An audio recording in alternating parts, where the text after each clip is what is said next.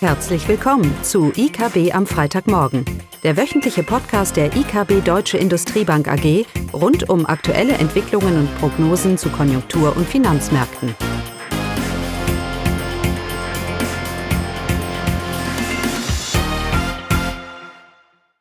Willkommen zu IKB am Freitagmorgen mit mir, Caroline Vogt.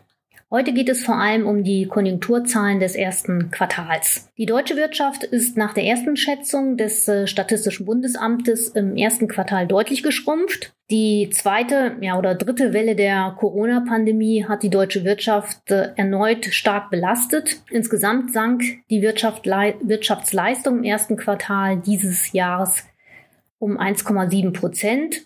Dies liegt im Rahmen der Erwartungen. Auch wir hatten mit einem Minus von um die 1,5 Prozent gerechnet. Auch für das Gesamtjahr 2020 wurden die Zahlen leicht revidiert. Die Wirtschaft ist 2020 um 5,1 Prozent eingebrochen.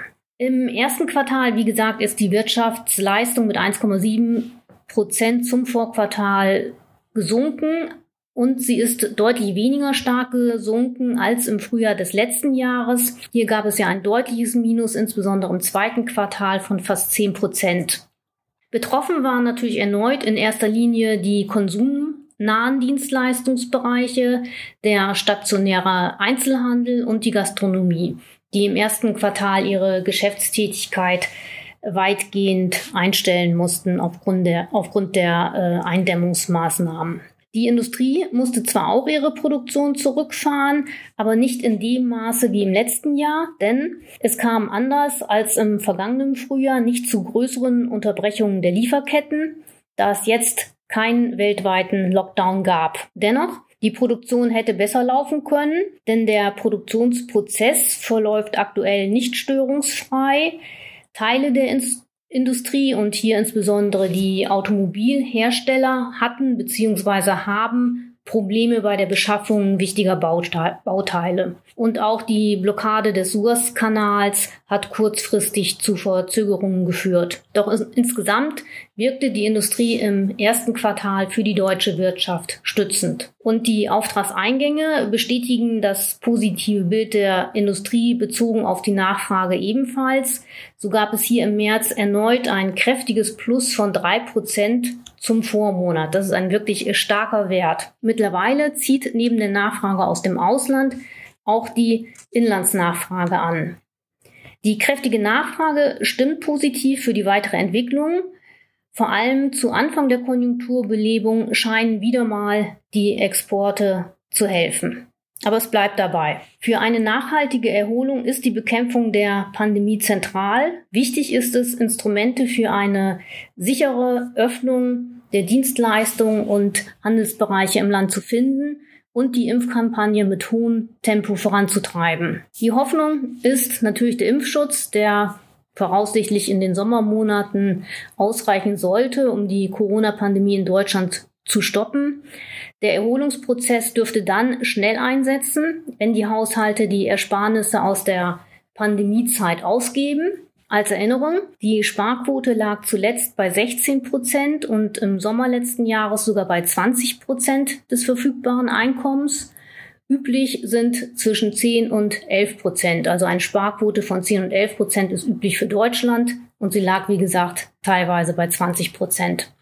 Teile davon werden wieder über den Einzelhandel, Restaurantbesuche und Urlaubsreisen in den Konsum fließen. Wie schnell diese Erholung tatsächlich einsetzen kann, das zeigen aktuelle Einzelhandelszahlen vom März, als es ja noch klare Einschränkungen gab für den Einzelhandel. Aber schon im März gab es ein kräftiges Plus von 7,7 Prozent zum Vormonat. Insgesamt erwarten wir für die deutsche Wirtschaft äh, ein Plus von 3,5 Prozent in diesem Jahr und im nächsten Jahr sollte das BIP dann nochmal deutlich um 4,5 Prozent zulegen. Ja, wie sah die Entwicklung in den anderen Ländern aus? Es ist natürlich schwierig, aktuell diese Zahlen zu vergleichen, da die Länder sich in unterschiedlichen Phasen der Pandemie befinden und auch auf unterschiedlichen Niveaus aufsetzen beziehungsweise auf unterschiedlichen Niveaus jetzt starten. Denn äh, 2020 war der Einbruch beziehungsweise der Verlauf der gesamtwirtschaftlichen Entwicklung doch sehr unterschiedlich.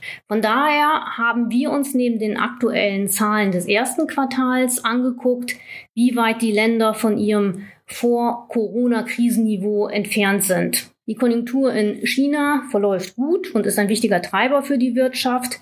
Und auch die USA befinden sich auf Erholungskurs. Das hatten wir schon des Öfteren berichtet. So hat China das Vorkrisenniveau schon längst überschritten und liegt mit einem Plus von 6,8 Prozent über ihrem Vorkrisenniveau. Vorkrisenniveau, da ist die Basis immer das vierte Quartal 2019, mit dem wir den aktuellen Stand jetzt vergleichen. Den USA fehlen hierzu noch 0,9 Prozent, also haben fast ihr Vorkrisenniveau erreicht. Und im Euroraum ist die Entwicklung ja noch verhaltener, weil man hier nicht die Impfort Impffortschritte aufweisen kann wie in anderen Ländern, aber es kommt auch hier voran. Bei den großen Euro-Ländern fehlen Frankreich noch 4,4 Prozent zum Vorkrisenniveau. Frankreich war ja auch eines der wenigen Länder, das in dem, also das im ersten Quartal gewachsen ist und hier ein Plus von 0,6 Prozent, 0,4 Prozent vorweisen konnte. Aber Frankreich ist allerdings auch äh, in 2020 tief gefallen und hat hier ein Minus von 8,6 Prozent zum Vorjahr aufzuweisen. Insgesamt ist aber eine kräftige Erholung hier möglich und ein BIP-Wachstum von 6% im laufenden Jahr äh, scheint durchaus wahrscheinlich. Die deutsche Wirtschaft ist noch mit fast äh, 5% vom Vorkrisenniveau, entfer Vorkrisenniveau entfernt, also etwas weiter entfernt als Frankreich. Und in Italien sind es 6,7% und in Spanien, das stark getroffen war durch die Krise, hier ist die Entfernung liegt bei 9,4 Prozent. Also dass in diesem Jahr viele Euro-Länder stärker wachsen werden als äh, die deutsche Wirtschaft, das sollte nicht überraschen, da es in diesen Ländern auch einen deutlichen stärkeren Einbruch vielfach in 2020 gegeben hatte. Es bleibt festzuhalten, in Deutschland und in den Euro-Ländern ist die Erholung noch verhalten. Die Belebung ist mit Verbreitung der Impfung aber absehbar und wird auch kräftig verlaufen aufgrund der bestehenden Aufholeffekte. Das zeigen die Auftragseingänge und erste Einzelhandelsumsätze sowie die hohe Sparquote.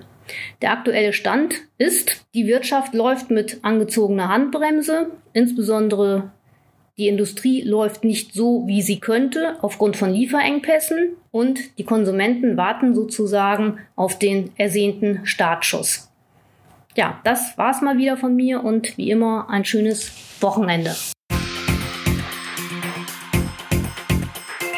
Das war das wöchentliche IKB am Freitagmorgen.